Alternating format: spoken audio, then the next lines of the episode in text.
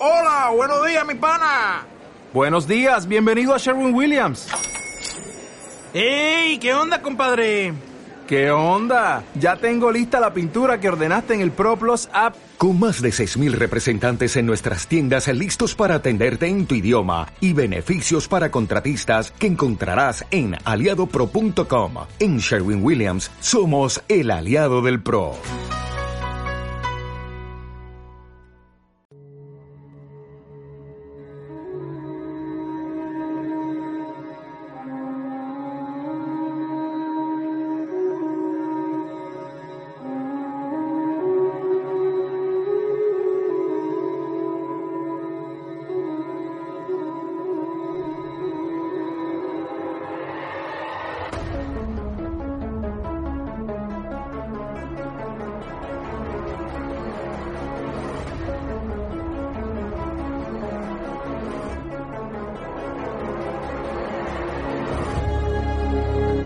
Saberlo todo. Nos da miedo pensar que solo sabemos algo. Pero lo que nos aterra es la certeza de que en realidad no sabemos nada.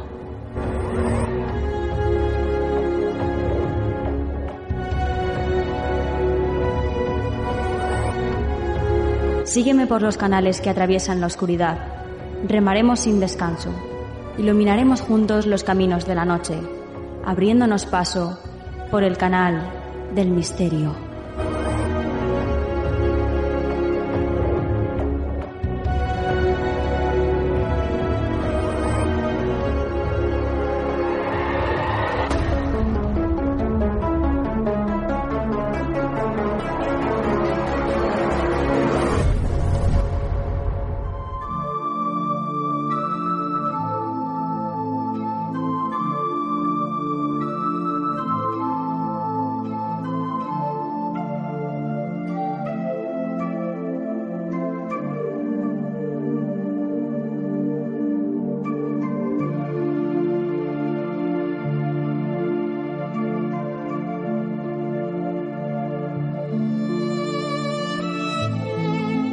Buenas noches, soy Nuria Mejías y esto es Canal del Misterio. Bienvenidos a este vuestro programa. Ya sabéis que somos una gran familia que nos reunimos todas las semanas para compartir pues estos temas que tanto nos interesan a todos.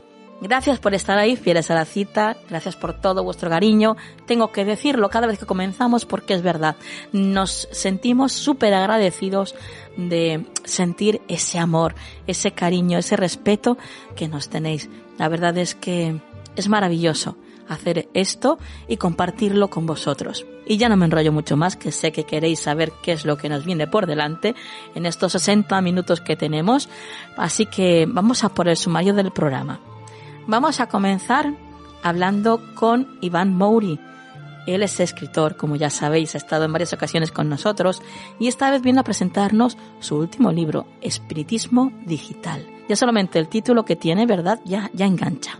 Eh, bueno, también va a estar con nosotros nuestra compañera Yolanda Robles y ella nos va a hablar de los cuatro elementos según la carta astral. Veréis qué interesante, como siempre, lo que nos cuenta nuestra compañera. Y por supuesto van a estar las secciones habituales del programa, la actualidad y el consejo de la semana. Así que, dicho todo esto, gracias de nuevo por estar ahí y comenzamos. ¿Quieres ponerte en contacto con nosotros? Nuestro email, tu rincón del misterio, arroba gmail.com.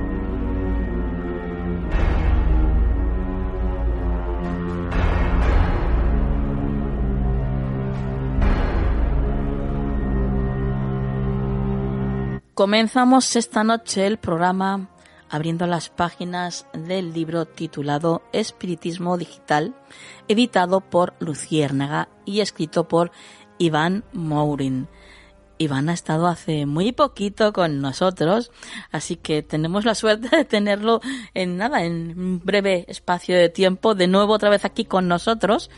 Y por supuesto nos trae pues otra de sus obras. En este caso, espiritismo digital.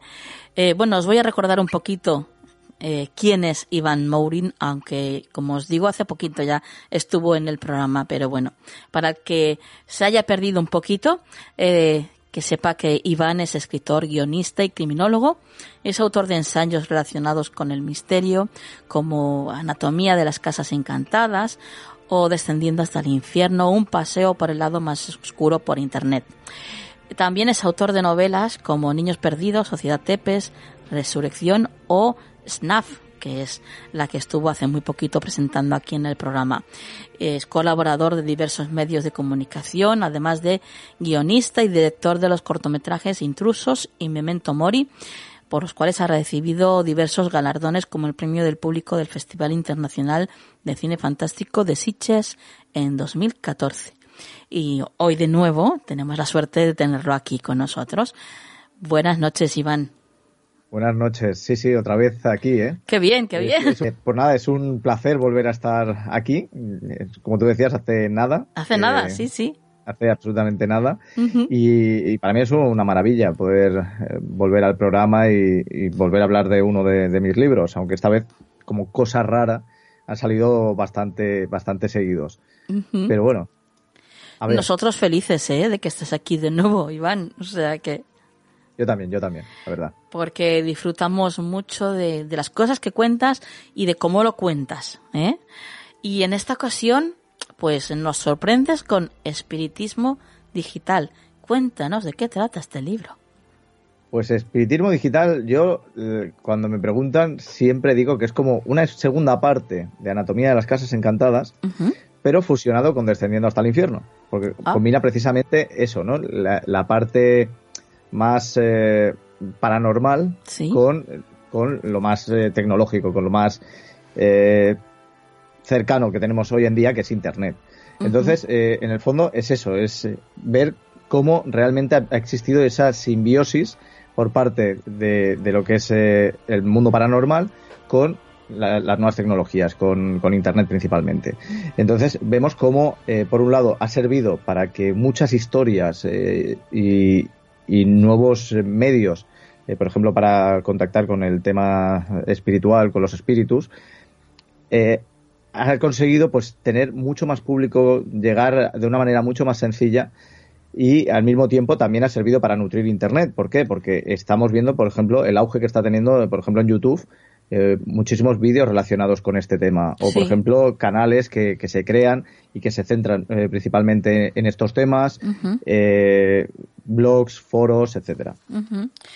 Tú empiezas, bueno, empiezas a hablarnos sobre un hecho que ocurrió, bueno, de hecho, el, el, el primer caso, ¿no? Que se relaciona con el espiritismo, que es el caso de las hermanas Fox, ¿no?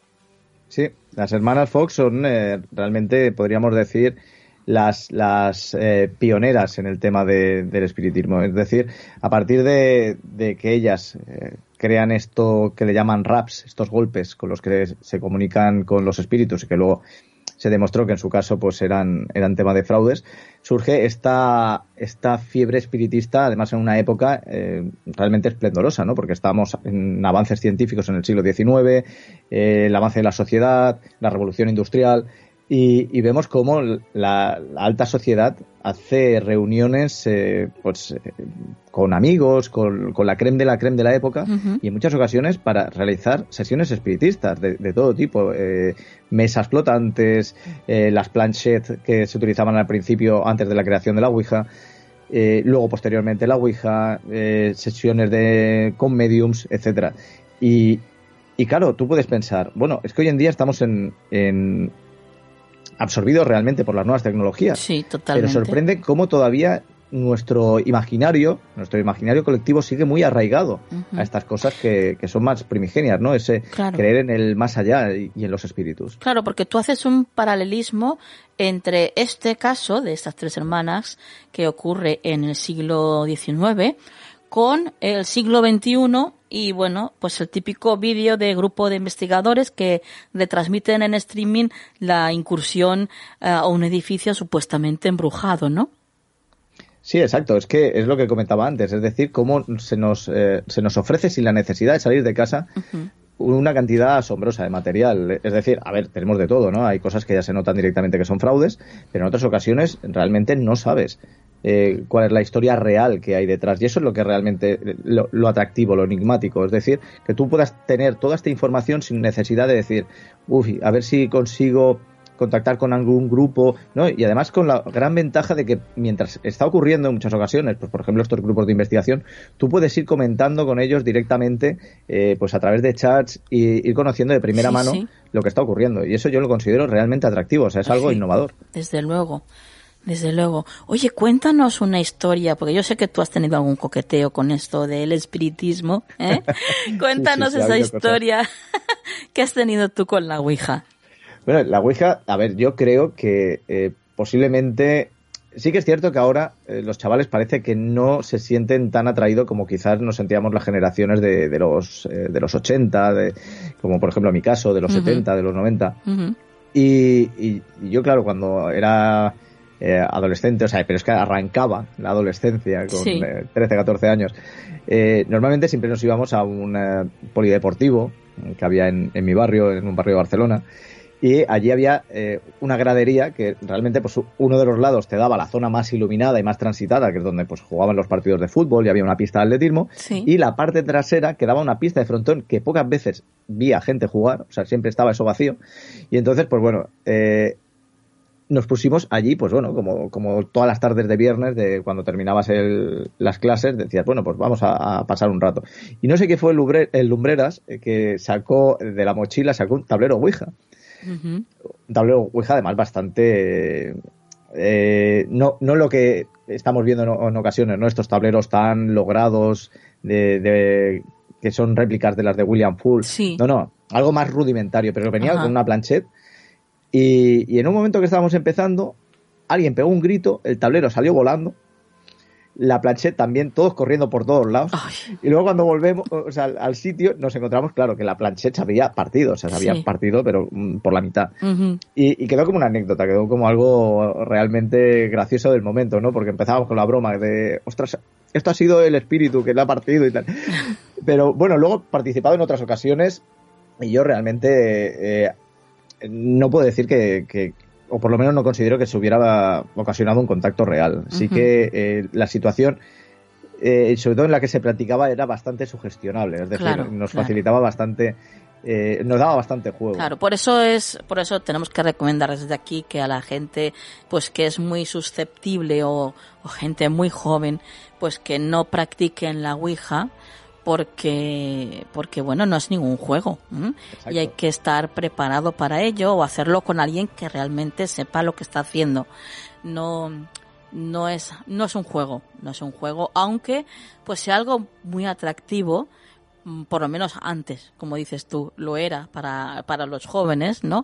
Y, y todos pues eh, empezábamos pues con esas edades, ¿no? En la adolescencia a, a, a curiosear, ¿no? Con la Ouija. Pero realmente pues eso, no es ningún juego, así que si eres muy susceptible o eres muy joven, es recomendable que no practiques la Ouija. Espérate un poquito más de tiempo y cuando ya encuentres a alguien que, que sepa, bueno, pues ya si te apetece experimentar, pues experimentas. Exacto, Eh, pero es que además eh, lo que tú comentas de, es cierto, ¿no? O sea, ahora no se practica tanto la Ouija, pero los jóvenes siguen practicando nuevos juegos, que por- eh, porque eso se trata también, ¿no? De una evolución que ha habido en el tema del espiritismo. Por ejemplo, hace unos años teníamos el Charlie Charlie, que era la gran fiebre entre los adolescentes. Luego descubrimos que era un producto de marketing viral eh, por parte de Warner Bros. para una película. Sí. Pero, pero hubo auténticos ataques de histeria eh, entre los jóvenes eh, con esto, con este tipo de contactos. Y, ¿En qué consistía esto del Charlie Charlie? Que no me acuerdo, Iván. El Charlie Charlie eran dos lápices que se, se, se- se superponía uno encima del otro, haciendo una cruz, Sí. y entonces lo colocabas en un papel que era una cuadrícula en la que ponían en diagonal sí y en diagonal no. Entonces, eh, tú lo que hacías era, hacías, el, hacías la pregunta y en teoría el lápiz se movía. Yo, claro, yo mi sobrina entonces iba al instituto, Sí. iba a la ESO, Sí. y me pasó vídeos de compañeros suyos practicándolo en clase. Claro, luego tú lo veías y veías y decías, mira los que sinvergüenzas, cómo le, cómo se notaba alguno que iba soplando. Sí. ¿Sabes? Con, sí, sí, con, con el ladito de la boca y dices, mira la- qué pícaro. Claro, entonces, claro, ahí tenías esas historias, ¿no? Que era, en el fondo, una, un nuevo método de contacto, que luego pues han surgido nuevas historias, eh, por ejemplo, relacionadas con, con Verónica, con esos contactos que también eh, yo, yo probé en, los años 90. Sí. Y, Lo típico de ponerse delante del espejo una vela y llamarla tres veces, ¿no? Por su nombre. Exacto, y, sin embargo han surgido nuevos, nuevas historias y nuevos juegos relacionados con esto. Como las cadenas de mensajes, por ejemplo, ¿no, Iván? Exacto, exacto, las cadenas de mensajes. Yo me acuerdo cuando eh, tuve el primer correo electrónico que me hice y, recibías eh, cadenas de mensajes que entonces las recibías en inglés y muchas eran de, de, supuestos fantasmas que si no, que además siempre se iniciaban con un atención, cuidado, tomadlo en serio. Y, te venían a contar la historia de alguien que había fallecido de una manera mm, trágica, pero siempre con una historia bastante chunga, podríamos decir, detrás, y que te decían que si no lo compartías con X contactos, ese espíritu por la noche, eh, esa noche o una noche en concreto, o aparecería debajo de tu cama, o te mataría cuando estuvieras en la calle, bueno, siempre te pasaba algo malo. Yo nunca lo compartí y, sigo vivo, ¿eh? O sea, las cosas son como son. Pero Yo también, es que, ¿eh? es que han vuelto a aparecer historias de este tipo, pero adaptadas a WhatsApp, a Facebook, y, y realmente no hay variaciones, o sea, viene a ser la misma historia. Sí, es como que las estas creencias, estas supersticiones se van adaptando, ¿no? A la, a la evolución. Exacto. O sea, o sea, realmente se están adaptando a, a, estos nuevos tiempos y a, y a, los chavales. Y realmente se ve cómo, les gusta, por ejemplo, por, por, esa fiebre que está habiendo con, con, los creepypastas. Sí. Y porque en el fondo las creepypastas eh, vienen a ser los clásicos cuentos de terror que teníamos eh, con anterioridad o leyendas urbanas, pero vuelven a ser lo mismo, readaptadas a una época actual. Muchos monstruos han sido reconvertidos y se les han dado un aspecto más actual, actúan de una manera más cotidiana para los jóvenes, como por ejemplo pues conectando por internet, eh, a través de WhatsApp, eh, con historias por ejemplo creadas exclusivamente en WhatsApp, que eso es curiosísimo y muy muy interesante. ¿Y por qué? Porque así también les resulta mucho más creíble. Y eso, es, y eso es lo curioso, ¿no? Es decir, pues una, una evolución realmente a medida que la sociedad avanza. ¿Y qué nos puedes contar, Iván, de, de esas, eh, bueno, compra y venta de objetos peculiares por Internet, eh, supuestos objetos malditos, casas encantadas? Que te lo puedes encontrar en cualquier parte, ¿no? En cualquier plataforma de venta. Sí, sí. Eh, además, yo he comprado alguna cosa, yo lo reconozco. ¿Ah, sí? sí, sí cuenta, cuenta el qué. El qué, el qué. Sí, en, el fondo tengo esa, esa vena de, coleccionista y, me gustan las cosas raras. Y entonces alguna vez he comprado alguna cosa, no se me ha ido la cabeza, como hay gente que paga una auténtica burrada y, realmente no sabe si, si el producto es, es, tal como dicen. Sí. Pero es curioso que, que sí, eh, o sea, por ejemplo, en eBay antiguamente se podía vender de todo, hasta se vendían hechizos. O sea, se vendían los servicios de, de, gente que te podía pues, hacer un hechizo, una invocación, etcétera. Entonces, eh, ellos prohibieron esa, esa política, es decir, porque lo que decían es que tenía que ser algo tangible. Entonces, pero sin embargo sí que se venden objetos, o sea, muñecos que dicen que están poseídos, eh, tableros Ouija, o sea, se venden toda clase de, toda clase de objetos, incluso, incluso cuadros. Eh, con fama de, malditos. Hay otras otras opciones eh, que realmente pues ahí sí que la venta es mucho más amplia. Pero es que lo curioso es que ya no solamente esto, sino que hay eh, incluso páginas web de, inmobiliarias que exclusivamente venden edificios, casas que tienen pues esa fama de, maldita. O sea, por ejemplo en Japón tienen páginas especializadas de lo que se llaman los Jiko Buken, que son los pisos sucesos, pisos, perdón, pisos suceso que sí, normalmente tienen mala fama porque ha muerto alguien de manera violenta o no natural, es decir, o asesinados o suicidios, pero también eh, eh, porque están construidos al lado de un cementerio, de una zona mm, con problemas eh, vandálicos, es decir, sobre todo relacionados con la yakuza. Y lo curioso es que tú puedes acceder a esa web y ves los pisos que, tienen en venta o en alquiler, además con unos, con unos precios súper rebajados, precisamente porque no lo ocultan saben lo que hay y saben eh, qué tipo de clientes van a ir a adquirir ese piso. Vaya, vaya. Bueno, eh, y no nos olvidemos de los muñecos malditos de nuestra querida Anabel, por ejemplo.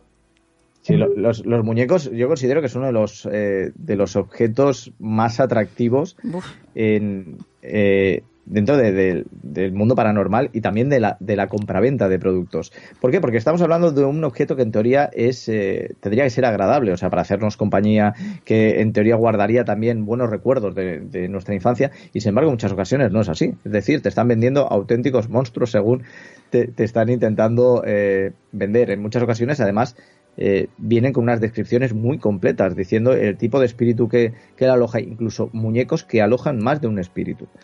y, y, lo curioso es ver la cantidad que se llega a pedir o que se llega a pagar por uno de estos muñecos. Madre mía. Vaya, vaya. Eh, ¿No nos vas a contar qué fue lo que compraste? Bueno. Venga, va. Venga compré, compré una Ouija electrónica. Electrónica. Por ejemplo, sí, sí, ese es uno de los, de los bueno, en el fondo es más un truco, es más un truco que realmente una, una Ouija en sí. Eh, ocurre que también pues, tú le haces una serie de preguntas y tiene unos dispositivos electrónicos con luces y lo que hacen es, eh, dependiendo de, de, la respuesta, pues se ilumina uno, se ilumina otro. Ajá. En el fondo, yo lo sigo diciendo que eso va al azar y hace lo que le da la realísima gana. Ajá. Pero, pero es curioso, es un elemento curioso para, para tener, o sea, realmente para tener. Luego, hace tiempo intenté conseguir eh, un, um, un, un, Jolly Chim, que es un, un mono de estos de platillos. Sí, uh, qué, qué bonito es, madre mía. Sí, sí, sí, sí. Eh, pero al final perdí la subasta y no me lo, no me lo pude quedar. Fue una pena, pero es una de las cosas que tengo ganas de tener y que posiblemente antes o después acabaré teniendo. Uh, madre mía. Yo, el monito ese y los payasos, muñecos, no me gustan nada. Y si tienen algo especial, ¿eh? O sea, eso, eso es verdad. Hay muñecos que quizás están hechos con una con tan poca gana que, al final dices, madre mía. Y además lo curioso es que también los muñecos, eso, y eso es cierto, no te da el mismo impacto. Quizás un peluche, que una de estas muñecas de porcelana con uh, tanto detalle que tratan de parecerse a una niña y que realmente te da ese, mal, rollo, ¿no? Esos ojos de cristal, esa sonrisa ahí de dientes pequeños. Madre mía, sí, sí. Qué bien lo describes, Iván. Sí, sí. ¿Cómo se nota que eres escritor? Tengo, algún muñeco, ¿eh? Reconozco que también tengo algún muñeco. Tengo un títere, tengo un títere maravilloso. ¡Qué horror! es que no me gustan nada. Sí, con sus cuerdecitas y todo eso. Es, ah, Madre mía. Bueno, eh, oye, también sé que has estado eh, consultando el Google Trends y, bueno, te has dado cuenta de que hay un porcentaje elevadísimo de términos de búsqueda en Google como, por ejemplo, mal de ojo o magia negra, ¿no? Sí, sí. Además, eh, es curioso porque va también, dependiendo de, lo que sea, va por países. Y eso muchas veces está relacionado también eh, dependiendo de cómo la, la, sociedad de cada país esté ligada a sus creencias. Por países y, dentro de cada país por zonas incluso, ¿no? Eh, sí, sí, sí. por ejemplo, en España, mal de ojo, cuando, cuando lo consulté para, para el libro, ¿Sí? las zonas principales eran Castilla-La Mancha, en Andalucía, en Extremadura, en Murcia y creo y en Canarias. Ajá. O sea, eso para que te hagas una idea, ¿no? Por ejemplo, el Diablo aparecía en Ceuta, en Castilla-La Mancha otra vez, en Melilla, Canarias de nuevo y en Cantabria. Vaya.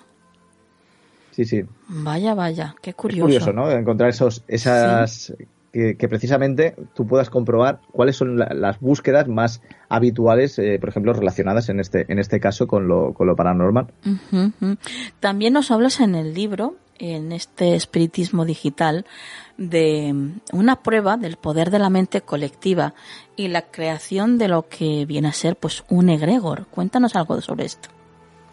Sí, pues esto quizás uno de los casos más populares es de los años 70, que lo llevó el doctor Alan Robert George Owen, que eh, lo que trataba, eh, bueno, él era, eh, él pertenecía a la Sociedad para la Investigación Psíquica de Toronto y lo que trató es de crear una entidad mediante una serie de personas a las que les iba haciendo una serie de pruebas, personas que no tenían ningún tipo de capacidad especial, eso también hay que decirlo, sí y lo que se trataba era de eso, ¿no? De generar un fantasma, pero que nacía de la ficción. Es decir, lo que trataban era de crear, o sea, él les contaba una historia eh, basada en, una, ficción creada por él. Sí, una fantasía. Que era, sobre Philip Eileford, eh, que era un noble británico del siglo XVII, que se acababa suicidando.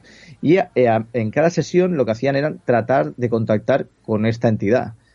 Y finalmente parece ser que sí que hubo una, una creación de, de, un ente que realmente no era un fantasma, sino que era algo creado por la mente colectiva, lo que sería pues un egregor, ¿no? Que vendría a ser como, podríamos decir, como un tulpa, pero el tulpa normalmente está relacionado a, a personas individualmente. Sí. Y aquí estamos hablando del poder de la mente colectiva. Quizás también de ahí que eh, mucha gente opina que, eh, por ejemplo, eh, estos encuentros que están habiendo tan frecuentemente con personajes relacionados con los creepypastas, que son, por ejemplo, el caso de Slenderman, Slenderman pues sí, sí. tal vez podría ser también parte de, de, de esta, de este poder colectivo. O sea, un egregor creado por, por el poder de la mente. Bueno, bueno, qué interesante. Eh, y ya, ya para acabar, Iván, eh, háblanos de, de algo que también está ocurriendo y es, eh, bueno, pues ese, ese contacto directo con el más allá, no a través de, esa ouija electrónica que tienes tú, sino a través de los móviles que tenemos cada uno en nuestra, bueno, actualmente tenemos uno, incluso hasta dos a veces móviles. Y a través de estos móviles también se han recibido mensajes, incluso desde el más allá, ¿no? Sí, sí, se han recibido mensajes incluso.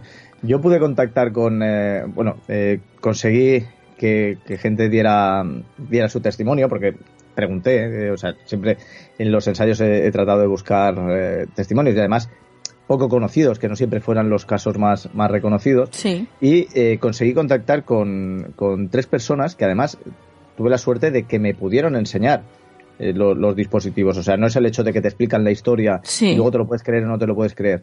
Y, y, por ejemplo, hubo un caso de, de una persona que precisamente eh, colecciona eh, objetos electrónicos vintage y, y compró un Nokia en, en lo que son los Encants de Barcelona, es decir, un, un mercado de segunda mano, de, de- el, el rastrillo, podríamos decir. Y en ese teléfono, que él, para su sorpresa, eh, él pensaba que bueno, que lo conectaría y podía funcionar, como no podía funcionar, pero bueno, él lo cargó y recibió dos mensajes de texto, eh, solamente con una palabra cada mensaje. En uno ponía oscuro y en el otro ponía solo. Y él, eh, claro, dice, a ver, yo no puedo recibir nada de este, en este teléfono porque no tengo ni siquiera número, número en este, en esta, en este aparato. Sí. Pues acudió a la compañía telefónica y eh, no supieron darle una explicación. Primero porque el- el- no había una línea que realmente Claro. se pudiera vincular Claro. y después porque ese número ya no existía. Bueno, Llevaba bueno. inactivo un montón de años. Sí, sí, sí. Madre mía, qué Y de eso cosas, hay ¿no? muchas historias, ¿eh? Y luego historias más rocambolescas, pero, Sí. pero esta fue una que, que me hizo gracia porque pude ver el aparato. Sí. ¿Cuál es la más, la que más te ha sorprendido? La que más me ha sorprendido es eh, quizás una que comenta un usuario a través de, de Reddit, que, que es una, una red social donde precisamente tienen un, un foro que es No Sleep, que está relacionado más con lo paranormal y con el y con el terror. Y siempre todas las historias te la cuentan en primera persona. Sí. Por lo tanto, ocurre lo, lo, lo que pasa, por ejemplo, con los creepypastas, que es más efectivo porque empatizas más con quien cuenta la historia. Sí. Y contaba precisamente eh, una persona pues eh, que había también comprado un teléfono, un teléfono móvil y que a través del teléfono móvil también se estableció un contacto con alguien que, bueno, se lo tomaron siempre a broma, pero que ese contacto al final eh, tenía conductas celopáticas, es decir, eh, que se comportaba realmente como, como si fuera una novia celosa, porque además la trataban como si fuera la novia y eh, había momentos en los que eh, llegaba incluso a mandarle mensajes como amenazantes. Vaya. Sabiendo, por ejemplo, que eh, a uno de, de las personas que, o de este grupo le sentaba, o sea, le sentaba mal la mayonesa, incluso llegó a tener un problema de una indigestión bastante seria y le recomendaba comerse un bocadillo cargado de mayonesa. Madre mía. Claro, dices, ostras, qué bien, qué alegría tener una, una amiga así de amable y Sí. querida. Sí, sí. qué bueno, qué bueno.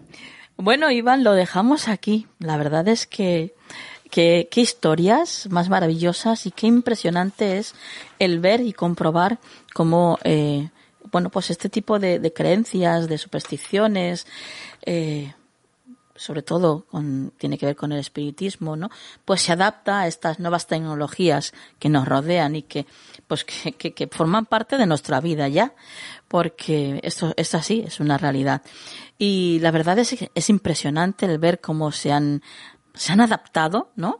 Y yo creo que es que quieren, quieren y necesitan seguir conviviendo con nosotros, así que bueno, pues disfrutaremos de ellas, ¿no? Sí, sí, sin duda. O sea, está clarísimo que necesitan eh, precisamente esa, esa, alimentación por parte nuestra. Es decir, como ocurría con lo de los egregor, eh, lo mismo. Es decir, eh, para seguir viva necesita que, el público esté presente y que le preste atención. Y yo considero que le estamos prestando mucha atención, para bien o para mal pero le estamos prestando mucha atención. Ah, para mí es para bien, porque a mí es un tema que me gusta y la verdad que mm, me sorprende precisamente todas estas nuevas historias que van apareciendo y, y ya lo digo, ya sean reales o no, lo bien planteadas que están. Es maravilloso. Vaya, vaya, vaya, vaya. Desde luego, curioso y un tema para, para estudiar para cualquier sociólogo, vamos, y disfrutar un montón, ¿no? sin duda, sin duda. Eso es para hacer un estudio totalmente aparte. Exacto, exacto. Pues nada, queridos oyentes, ya sabéis, Espiritismo Digital, escrito por Iván Mourin y editado por Luciérnaga, un libro que no puede faltar en vuestra biblioteca del misterio. Iván, muchas gracias por haber estado de nuevo con nosotros y buenas noches. Muchísimas gracias, un placer y cuando quieras vuelvo a estar por aquí. Buenas noches.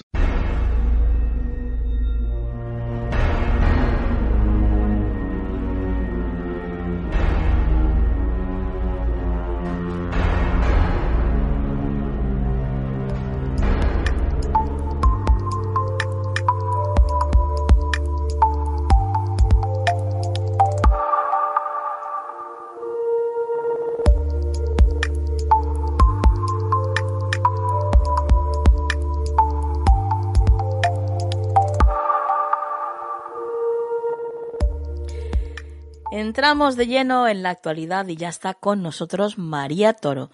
Buenas noches, María. Buenas noches, Nuria. El primer titular que nos traes eh, dice así, la densidad de árboles en las ciudades puede ayudar a mejorar la salud mental.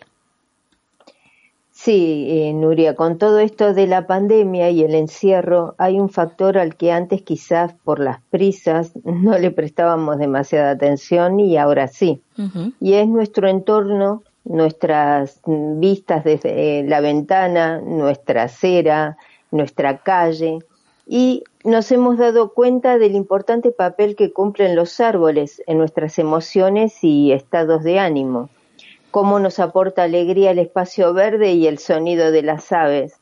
Eh, para demostrar todo esto, un equipo de investigación interdisciplinario de la ciudad de Leipzig, en Alemania, realizó un estudio donde participaron 10.000 habitantes de esa ciudad. Lo que hicieron es cotejar datos sobre la cantidad, cercanía a las casas y el tipo de especies de árboles de las aceras de toda la ciudad para identificar la asociación que existía entre esos datos y las prescripciones de antidepresivos, teniendo en consideración también otros factores tales como el empleo, el sexo, la edad y el peso corporal. Y los resultados, Nuria, fueron asombrosos, ya que una mayor cantidad de árboles alrededor de una vivienda a menos de 100 metros pudo ser asociada con un riesgo reducido de que se le receten antidepresivos a sus ocupantes. Y lo notable es que esta asociación fue especialmente significativa en los grupos más desfavorecidos, que en Alemania, en el país que se hizo este estudio, son los más proclives a que se le receten estos medicamentos. Según las conclusiones del estudio, un entorno con muchos árboles puede servir como una solución basada en la naturaleza para una buena salud mental. Y todas las especies de árboles son válidas por igual, ya que no se pudo demostrar asociación alguna entre la variedad y su influencia en la depresión. Para la autora principal del estudio, la doctora Marcel, este hallazgo sugiere que los árboles de la calle son una forma de espacio verde, urbano, accesible al público a pequeña escala y pueden ayudar a cerrar la brecha en las desigualdades en salud entre grupos sociales económicamente diferentes, lo que es una buena noticia, porque este tipo de árboles eh, son relativamente fáciles de conseguir y su número puede aumentarse sin mucho esfuerzo de planificación ella confía en que estos datos impulsen a los ayuntamientos a plantar árboles en las calles de las zonas urbanas, porque la biodiversidad que se ve por la ventana o cuando se camina o conduce al trabajo, la escuela o se realizan las compras es muy importante para nuestro equilibrio mental, especialmente en tiempos de pandemia. No olvidemos que además los árboles contribuyen para mitigar el cambio climático, ayuda a la conservación de la biodiversidad porque son el hogar de muchas especies de aves que anidan en él y, como han dicho los especialistas, ni siquiera es necesario diseñar e invertir en grandes parques. Con más árboles a lo largo de las calles bastará para mejorar nuestra calidad de vida, sobre todo en áreas densamente pobladas de la ciudad. Fíjate que mm, de esto, como casi de todas las cosas, saben mucho los japoneses. De hecho, hace, hace muy poquito que empecé a ver una serie de, vídeos en YouTube donde utilizan bueno, una, es una técnica que, que utilizan ellos, tendrá su nombre evidentemente, pero no, no lo recuerdo. Eh, ellos hacen, cogen un recipiente de cristal grande, como una pecera, por ejemplo, un recipiente bastante grandecito de cristal. Y dentro de él eh, crean como una especie de bosque, de paisaje. Ah. Y, pero eh, es, es hermosísimo. Y es como tener un trozo de bosque en tu casa. Entonces, ellos lo utilizan, pues eso, para relajarse. Bueno, aparte de que haciendo, para, para hacerlo ya eh, evidentemente tienes esa relajación, ¿no? Porque van, bueno, si los ves ya sabes lo metódicos que son ellos para hacer todo, ¿va? Es como la técnica de bonsai llevado al extremo. Exacto, exacto. Van pues con pincitas poniendo el musgo, porque hay algunos que encima ah, incluso ponen hasta agua, hasta estas fuentes que vemos eh, que, ah, venden en, muchas partes, bueno, pues ese, esa, ese, eh, ¿cómo decirlo?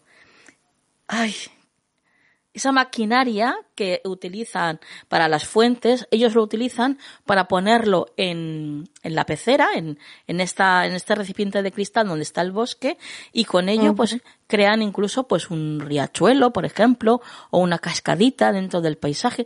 Es, es precioso, precioso precioso de ver cómo lo están construyendo y precioso después cuando lo tienen ya todo hecho mm, y pensar que eso lo tienes ahí en tu casa, ¿no? Es, eso es como tener pues un paisaje natural dentro de tu casa. Exacto, llevar la naturaleza a tu casa. Sí, y por eso es tan importante también tenerlo fuera, ¿no? Conservarlo. Claro. la realidad que no, no, no tengamos que vernos forzados a, hacer esto para tener un poco de naturaleza cerca. No, no, por Dios, ojalá no. Vamos. Y continuamos, María, pues eh, con algo muy relacionado con los árboles, porque nos vas a hablar de los alcorques.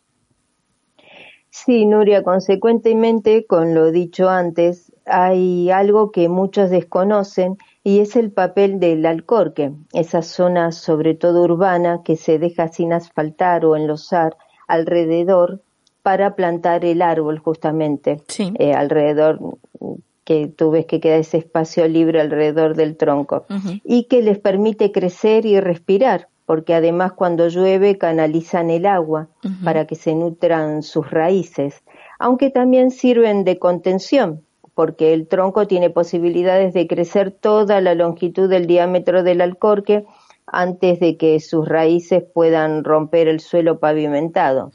Existen para cubrirlo unas rejillas de hierro que les permiten la ventilación y la entrada de lluvia. Las hay de muchos tipos, pero lo que nunca debe hacerse es cubrirse ni con baldosas, ni cemento, ni piedras. Hay que respetar ese sitio, porque si no la ventilación de sus raíces desaparece, enferman y mueren. Vemos esos troncos enfermos, así, que dan tanta pena. Y la verdad que si vemos que están cubiertos, hay que liberarlos. Y en eso todos podemos colaborar. Hay que denunciarlo, ya sea compartiendo una foto hecha con nuestro móvil en las redes del ayuntamiento o informando por teléfono a medio ambiente porque lamentablemente se puede ver cada vez con más frecuencia este espacio vacío, donde alguna vez hubo un majestuoso árbol que nos protegió del sol y de la lluvia. Entonces, eh, por favor, no los abandonemos. Tenemos que implicarnos porque como ya hemos podido comprobar, eh, está en juego la salud y el bienestar de todos. Así que, por favor, si veis esta situación, ayudad a liberar ese árbol. Desde luego, desde luego, totalmente de acuerdo contigo, María, porque, bueno, pues, eh, ¿qué, ¿qué, seres tan especiales son los árboles, ¿verdad? Qué, qué maestros, qué grandes maestros, cuánta sabiduría tienen, cuánto han visto y cuánto nos ofrecen, sobre todo, porque, bueno, pues eso, gracias a ellos podemos respirar, fíjate lo que les debemos. Y, la paz que da abrazarlos, no sé si ya lo has hecho, yo creo que sí, porque te he visto en más de una, de una ocasión hacerlo. Eh, la paz que da y que transmiten es algo mágico, sinceramente. Mm. Recuerdo eh, especialmente, no sé si esta historia la he contado alguna vez, pero bueno, os la cuento de nuevo.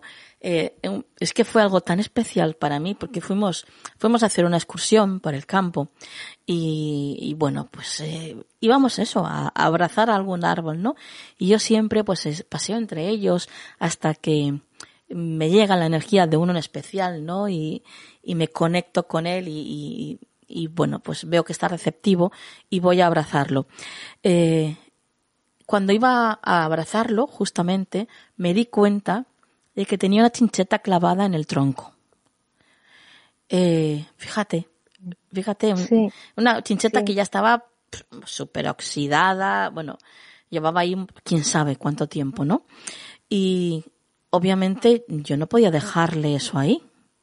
Entonces, porque además notaba que tenía que quitárselo, como si me lo estuviera pidiendo, ¿no?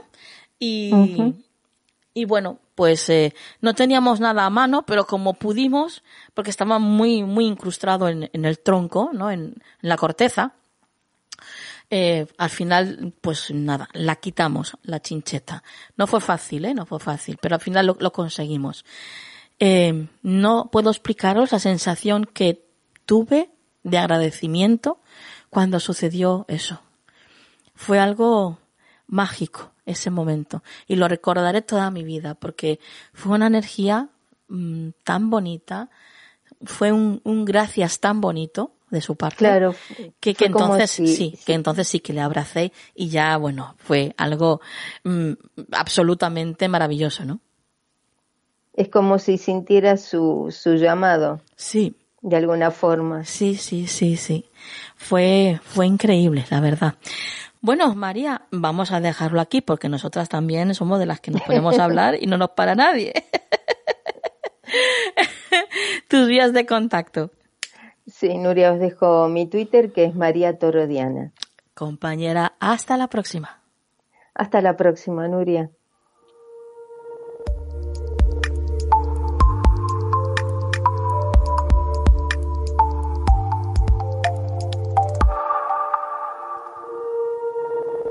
¿Quieres ponerte en contacto con nosotros?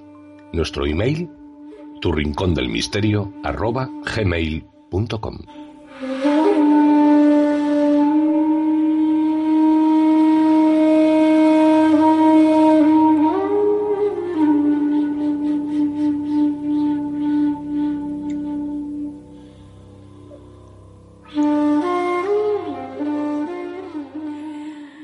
Bueno, bueno, pues ya estamos en esta atmósfera mística y ya estamos acompañados de Yolanda Robles en la melodía de tu alma. Buenas noches, Yolanda. Buenas noches, Nuria. Bueno, ya tenía ganitas de tenerte de nuevo aquí en el programa y, y hoy, en esta ocasión, nos traes un tema, como siempre, súper interesante.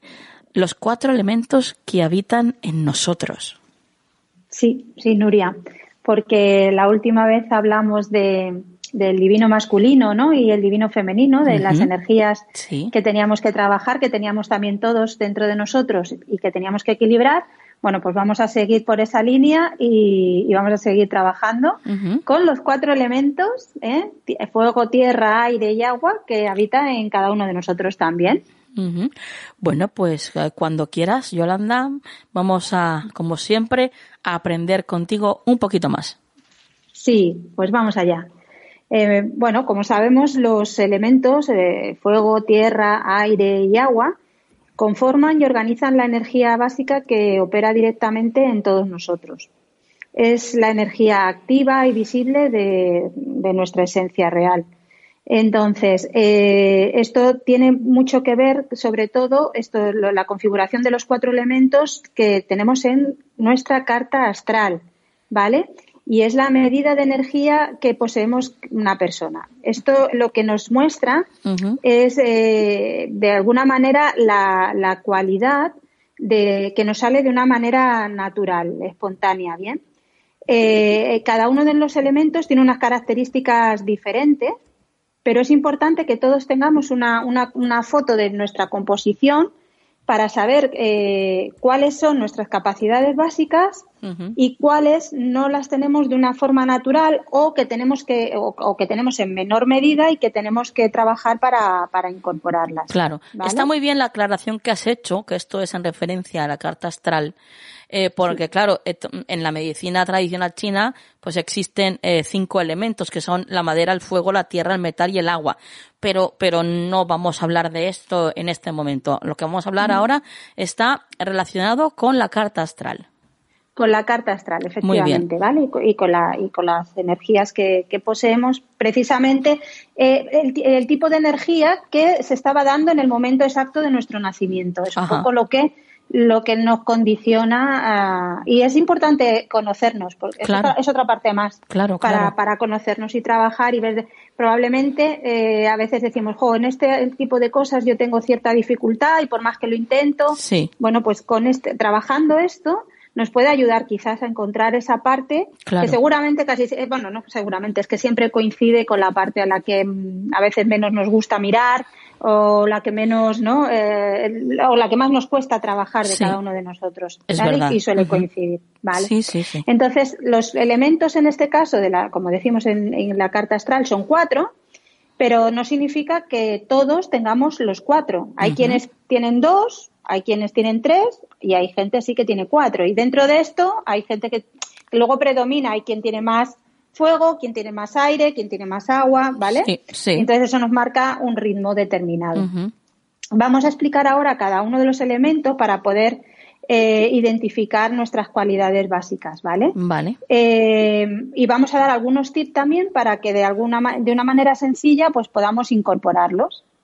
Ya sabemos que cuando hablamos de energía no hace falta hacer cosas tampoco demasiado ostentosas, simplemente es incluir algunos detalles, algunos elementos que, que, falten en nuestro día a día, pero que nos va a servir para, para eso, para tomar contacto con la energía e incorporarla con conciencia en nuestra vida, ¿vale? Entonces vamos a por el, eh, a por el fuego. El fuego es la, la visibilidad, ¿no? La fuerza, la intención. Eh, y, los, eh, y los signos del, del, horóscopo que son de fuego es Aries, Leo y Sagitario. Entonces, la energía, esto no tiene nada que ver, es, eh, los signos de fuego. No quiere decir que, seamos, que, tengamos fuego los signos, que, por ejemplo, si yo soy Tauro, yo puedo tener fuego mi carta astral. Todos podemos tener esto, no tiene nada que ver una cosa con la otra. Simplemente ahora he dicho los, los signos que, que son de fuego, ¿vale? Vale. La energía del fuego es radiante, brilla, da calor, se enciende únicamente con combustible, en este caso el deseo, ¿no? Son la gente que tiene fuego es, es visible por su alegría de vivir, una energía rápida, entusiasta. Eh, normalmente a las personas que tienen mucho fuego se les ve como personas impulsivas, ardientes, expansivas, optimistas, espontáneas, competitivas, ¿vale? Con mucha iniciativa sobre todo confiados en sí mismos, ¿no? Y además necesitan ser mirados y, reconocidos. Sin embargo, cuando una persona carece de fuego, pues eh, significa que estas cualidades pues no son las que le salen de forma natural, sino que lo que hablábamos al principio tenemos que trabajarla. Sí. Por ejemplo, una persona que le falta fuego es que antes de iniciar algo medimos mucho las consecuencias, preferimos, y entonces al final preferimos no correr ningún riesgo, ¿no? Sí. Podemos tener un presentimiento bueno, pero así y todo, pues decimos, mira, mm, prefiero no arriesgar. Entonces ahí puede ser que tengamos eh, una, deficiencia, en este caso, de, del fuego. ¿Qué haríamos si tenemos esta, esta deficiencia en el, en el fuego? Pues eh, importantísimo, estar al sol un rato cada día, hacer ejercicio, mucho ejercicio, encontrar algún hobby que, que, te motive, que te ponga alegre, por ejemplo, también hacer teatro. Eh, si queremos hacer algún emprendimiento, esforzarnos por avanzar y tener el valor de tomar algún riesgo. Pero sobre todo lo más sencillo es para ganar fuego, algo tan, tan fácil como salir, tomar el sol y, hacer ejercicio. eso es lo, que más se, aconseja. ¿vale? Sí. Nos vamos al elemento tierra. El, elemento tierra, pues como dice su nombre, ya es el mundo terrenal y los signos asociados son Tauro, Virgo y Capricornio. Entonces, la energía de la tierra, como sabemos, es sólida, concreta, estable. su ritmo es lento porque espera el tiempo orgánico para que las cosas tomen su curso. ¿no? Las estaciones, la, como el propio proceso ¿no? de, la, de la siembra, de, en fin eh, tiene la capacidad de construcción y perseverancia. Renuncia no es una palabra para la tierra, ¿vale? Por eso las personas que tienen, eh, que las decimos terrestres, ¿no? Que tienen eh, este elemento en su carácter, pues tienen el talento de trabajar duro y con perseverancia. Comprenden que el proceso evolutivo de las cosas es lo importante para llegar a la cima. Son la conciencia del esfuerzo, el trabajo y el tiempo es lo que les va a llevar a, los tierra a tener la capacidad de concretar las, todas las cosas, desde lo más pequeño hasta objetivos grandes. Suelen ser personas responsables y, tienen la cualidad de comprender perfectamente el funcionamiento del mundo, ¿no? de la tierra. Sin embargo, cuando una persona carece de tierra, pues es común que le cueste concretar los objetivos propuestos o sostener las cosas en el tiempo. Suelen ser también personas desorganizadas, ¿vale? Eh, no le gustan, son personas que no les gustan los procesos y les molesta mucho también el sistema en, sí mismo. Entonces, es muy importante si queremos trabajar, porque sentimos que, que, tenemos esta parte más floja, pues tratar de organizar algunas rutinas en el día y sostenerlas, por supuesto, en el tiempo. Hacer actividades con las manos, como cocinar, tejer, bordar, pintar mandalas eh, trabajo de, jardinería, estas cosas que poseen la energía de, la tierra. Sí. Y, esto sabemos que es como un músculo, que cuanto más lo ejercitamos, ¿vale? Más forma, va, tomando una forma más firme y tonificada y luego ya se, hace solo, ¿no? Pero hay que intentar, eh, la persona que le falta tierra, eh, marcarse el, el, sostenerla, la tarea que se proponga en, en el tiempo, ¿vale? Sí. Nos vamos a el aire, que es el mundo de los pensamientos, y aquí son los signos de Géminis, Libra y Acuario. La energía de aire es libre, liviana, eh, cambia continuamente, es como el fluir de los vientos, ¿no? Y el aire, que es pues el vehículo de información, el que lleva y trae contenidos con información. Puede ver las cosas, eh, la persona que tiene esta energía ve las cosas en perspectiva, posee una mirada objetiva, y son generalmente son personas desapegadas emocionalmente, muy libres en sus relaciones, comunicativas, sociables, interesadas por el mundo de, las ideas, personas creativas y que necesitan, claro, necesitan de la palabra para poder expresarse, ¿no? Cuando una persona eh, carece de, aire, pues eh, lo que decimos, la, falta de objetividad, ¿no? Le falta la objetividad la capacidad de tomar distancia de las cosas mm, para tener una, una mirada más, más fría, ¿no? Le cuesta, cuesta, cuesta. Entonces, ¿qué, ¿qué podemos hacer para incorporar el aire? Pues muchas cosas. Vamos a ver, por ejemplo, eh, salir a caminar. Cuando sentimos que nuestra cabeza ya está ahí, que va a estallar con pensamientos que no tienen salida alguna, salir a caminar y que el aire nos dé bien en la cara, ¿eh? aire con aire, ayuda a despejar los fantasmas. Y otra cosa muy importante, porque hemos dicho que el aire necesita ¿no? de, de la palabra. Entonces, aquí hay que ponerle palabra a los sentimientos y compartirlos con alguien que sea objetivo. ¿Vale? Esto es muy bueno para las personas que les falta, que les falta el, aire, ¿no? Ah, los chistes, en fin, estas cosas de, soltar un poco y, pero poner la palabra a los sentimientos es súper importante para, para, una persona que tiene falta de, de, aire. Bien, nos vamos a el agua, que es el mundo de las emociones. Y aquí tenemos a los signos de cáncer, escorpio y piscis. Mm. la, la, energía acuática ya nos habla de sensibilidad, de emociones, de la conexión con nuestro mundo interno. Percibe el mundo intangible y puede expresar emociones y sentimientos, ¿no? tiene la cualidad de, poder vivirlos y atravesarlos. En ocasiones podemos sentir, este, eh, eh, podemos ser un tsunami interno y otras veces un agua tranquila, ¿no? De un lago, sí. ahí contemplativa, ¿no? Sí. Eh, lo, cierto es que los acuáticos captan y absorben todas las vibraciones y estímulos que los rodea. Por eso se les, a los, a los que tienen mucha agua se les, se, los ve muy emocionales, sensibles, perceptivos imaginativos y amorosos. Y lo que pasa que, claro, cuando el agua es tsunami, pues pueden ser un poco violentos y reactivos, pero esto sería ya un extremo, ¿no? Un poco extremo también de la persona que tenga mucho, mucho, mucha agua. Eh, sin embargo, cuando a una persona le falta agua, pues eh, para él, para ella, el, mundo de las emociones será algo muy alejado. Le costará mucho conectarse consigo mismo, con lo íntimo, con nuestro mundo interior. ¿vale? Eso es así. Entonces, ¿qué, puede hacer una persona que tiene falta de, agua? ¿Qué podemos hacer para incorporarla?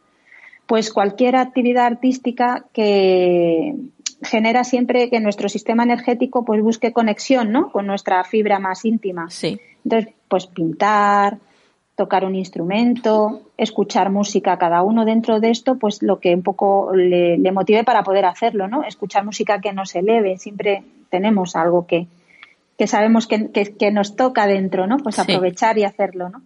Eh, y muy importante también en el agua, para los que les falta agua, pues baños largos y, una cosa muy bonita que, bueno, ahora por las circunstancias no podemos, pero, pero bueno, cuando se pueda y con quien se pueda, eh, sostener un abrazo largo, ¿eh? por más de, tres minutos, es, es importante.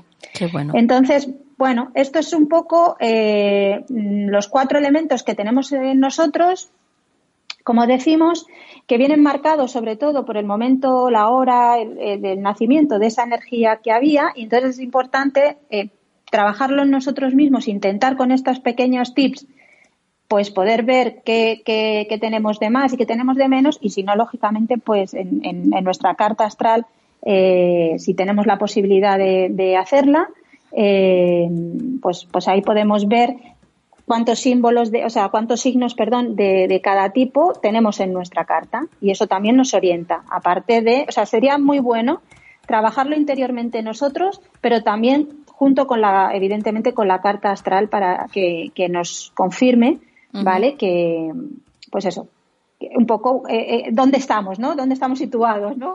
Cuántos elementos tenemos en cada, en cada, perdón, cuántos signos o, cuántos planetas tenemos en estos, eh, en estas, en estos elementos.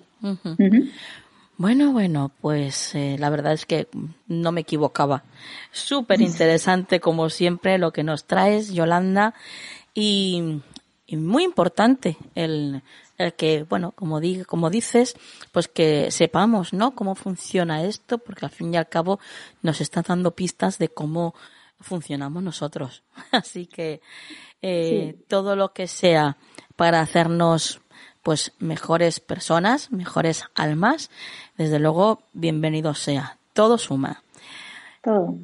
Y ahora, Yolanda, tus vías de contacto. Sí, pues podéis poneros en contacto con nosotros en la melodía de tu alma arroba, a través del correo electrónico, claro, a, arroba gmail.com o en las redes sociales como la melodía de tu alma. Pues compañera, hasta la próxima semana. Hasta la próxima.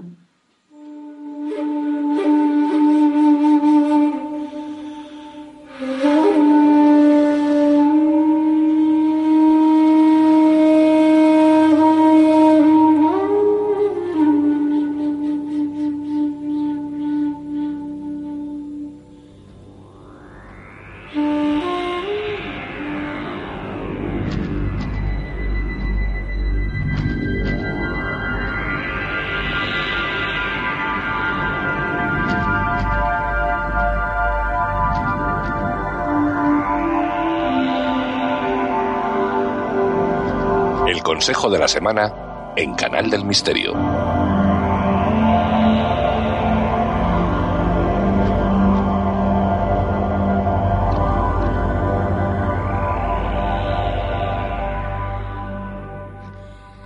Muy buenas noches, Juan.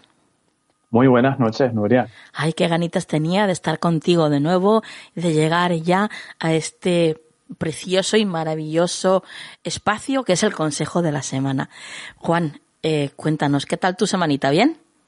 Muy bien, eh, con mucha energía, con muchos cambios. Yo creo que también estamos en época de eso, ¿verdad? Mm, sí. con toda esta primavera que hace poquito que entró y todo lo demás. Sí. Y con muchas ganas de estar aquí también, efectivamente. No se nota nada que disfrutamos como enanos aquí, ¿verdad? No, no se nota nada. No se nota nada. es verdad. Que nos priva el estar aquí haciendo lo que hacemos.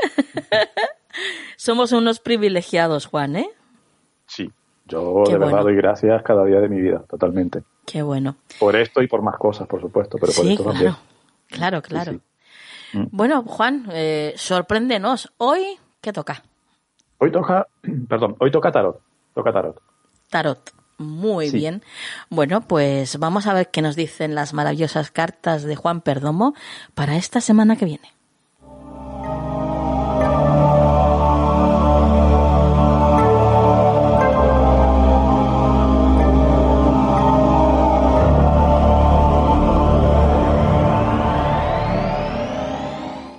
Dinos, Juan. Pues mira, Nuria, ocho de oro, el trabajo. El trabajo a cualquier nivel, trabajo con nosotros mismos, el trabajo físico, el trabajo artístico, el espiritual, el trabajo literal, el que nos da de comer también. Entonces, como energía, perdón, como consejo de la semana, eh, viene a ser un poco como céntrate en ese trabajo y piensa, o pensemos, Nuria, si ese trabajo que estamos llevando a cabo es el que realmente es correcto para nosotros. Es decir, el 8 de oro nos viene a hablar, Nuria, de cuando yo tengo que poner el enfoque en el trabajo como tal, pero también en la importancia de ser feliz con ese trabajo, de sentirme realizado con ese trabajo, o que ese trabajo también, Nuria, digamos, redunde en beneficio de los demás.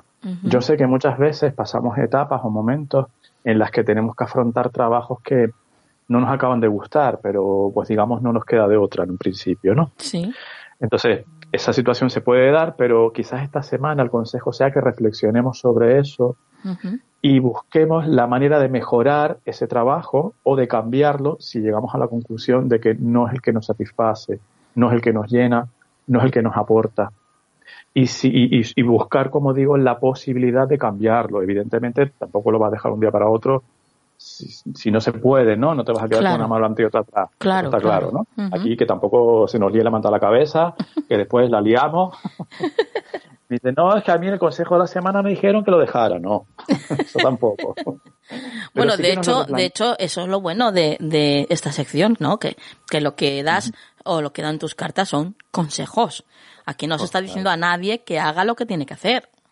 No, no, no, no, la responsabilidad siempre es individual claro. y esto es una orientación y un consejo. El propio mm, título de la sección lo dice, ¿no? El consejo de la semana. Claro, claro. Dado con todo el amor del mundo, pero un consejo, obviamente.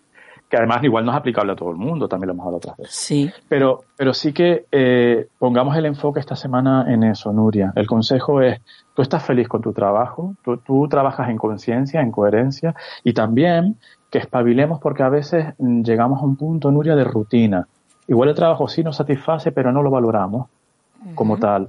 Porque entramos en eso, en una espiral de rutina y ya no perdemos como la chispa, perdemos como la alegría. Por ejemplo, lo que decíamos nosotros ahora, qué afortunados somos de poder estar haciendo esto. Sí. Pues justamente, valora si ese trabajo te satisface, valóralo y da lo mejor de ti siempre. Y por otra parte también, Nuria, como consejo, esta carta nos lleva al concepto de paciencia porque a veces está relacionada con el trabajo, pero como cuando lo queremos hacer todo a la prisa. Sí. Cuando no, no, cuando no disfrutamos de ese trabajo o cuando en un momento dado no, no descansamos también, que nos demos también tiempo para descansar, que nos tomemos las cosas con paciencia y que hagamos las cosas bien hechas. Que, que sea una semana, Nuria, de hacer las cosas con mucho esmero, con mucho amor. Ese sería el resumen del consejo. Qué bien, qué bien. Ay, madre mía. pues bueno, un, remate maravilloso para el final del programa de esta noche, Juan. Sí, la verdad que ha sido un programa muy interesante y quizás esta cartita aquí ahora pone el, broche. ¿Tus vías de contacto, compañero? Claro que sí. farotarot.gmail.com, mi correo electrónico. El teléfono 691-402-203 y me pueden buscar en, redes sociales y YouTube como Juan Perdomo. Que tienes ahí unos vídeos maravillosos que pones diariamente, que bueno, que cada vez son más seguidores los que tienes, como tiene que ser. Sí, vamos creciendo y sobre todo yo me siento súper realizado y muy motivado. Lo que, mira, esto es un ejemplo de un 8 de oro. Claro. Mm, dar lo mejor de mí. Claro. sale un poco mejor, hay días que sale un poco peor, eso está bien, eso es humano, pero dar lo mejor de mí. Así que invito a todo el mundo a que pase por ahí y se lleve un poquito de ese, de ese cariñito que ponemos ahí cada día, claro que sí. Fenomenal, como me gusta. Bueno, Juan, pues lo dejamos aquí hasta la semana que viene. Hasta la próxima semana, Nuria.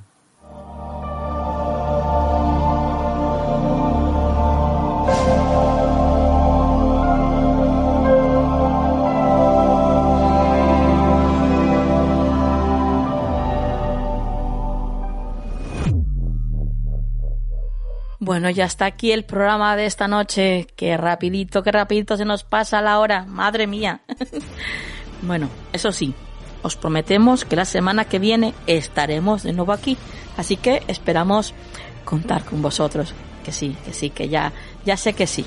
Que vosotros sois fieles al canal del misterio y que estáis siempre ahí fieles a las citas. Pero yo, eh, bueno, pues tengo que compartir con vosotros nuestros deseos. Y nuestro deseo es ese, que estéis ahí siempre con nosotros para poder compartir todo esto.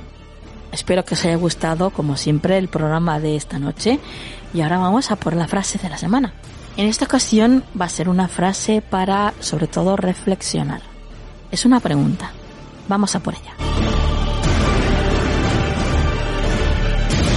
¿Es necesario que te muestren el camino en el interior de tu propia casa? Que la luz esté siempre en vuestras vidas. Hasta la semana que viene.